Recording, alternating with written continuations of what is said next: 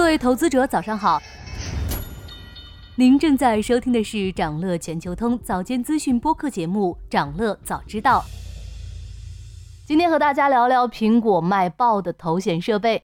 苹果首款混合现实头显 Vision Pro 面世，从预定情况看，似乎又是一个爆款。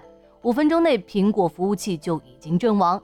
开定十八分钟后，库存就已售罄。开定两小时后，发货日期已经排到了三月甚至四月。每次苹果出新品都有不少黄牛的影子，Vision Pro 也不例外，在第三方平台上最高炒到了接近九万元一台。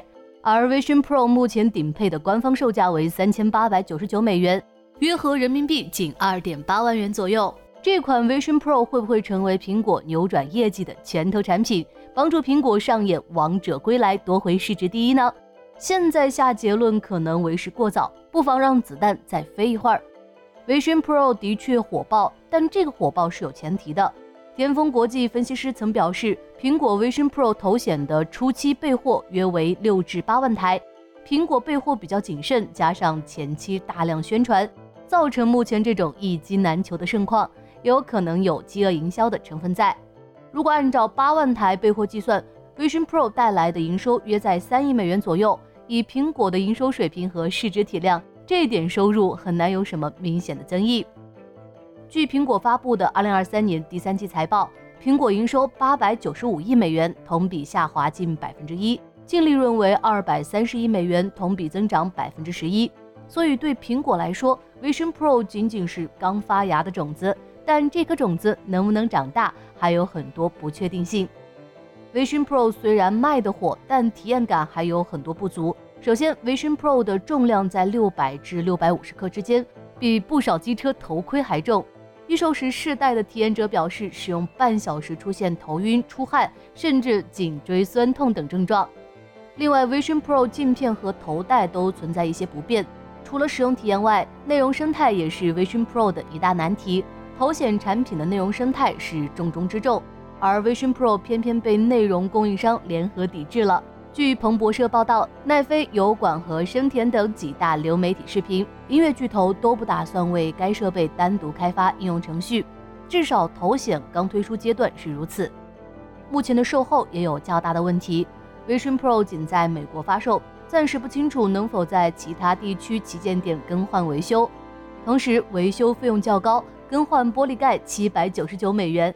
如果是其他维修，价格更是飙升到两千三百九十九美元，可以说出点问题就定全损。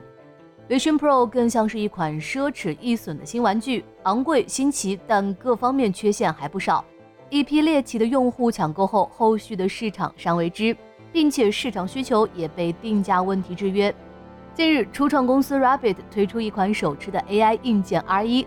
凭借极简设计，同时内嵌人工智能模型，以及一百九十九美元的亲民定价，迅速走红。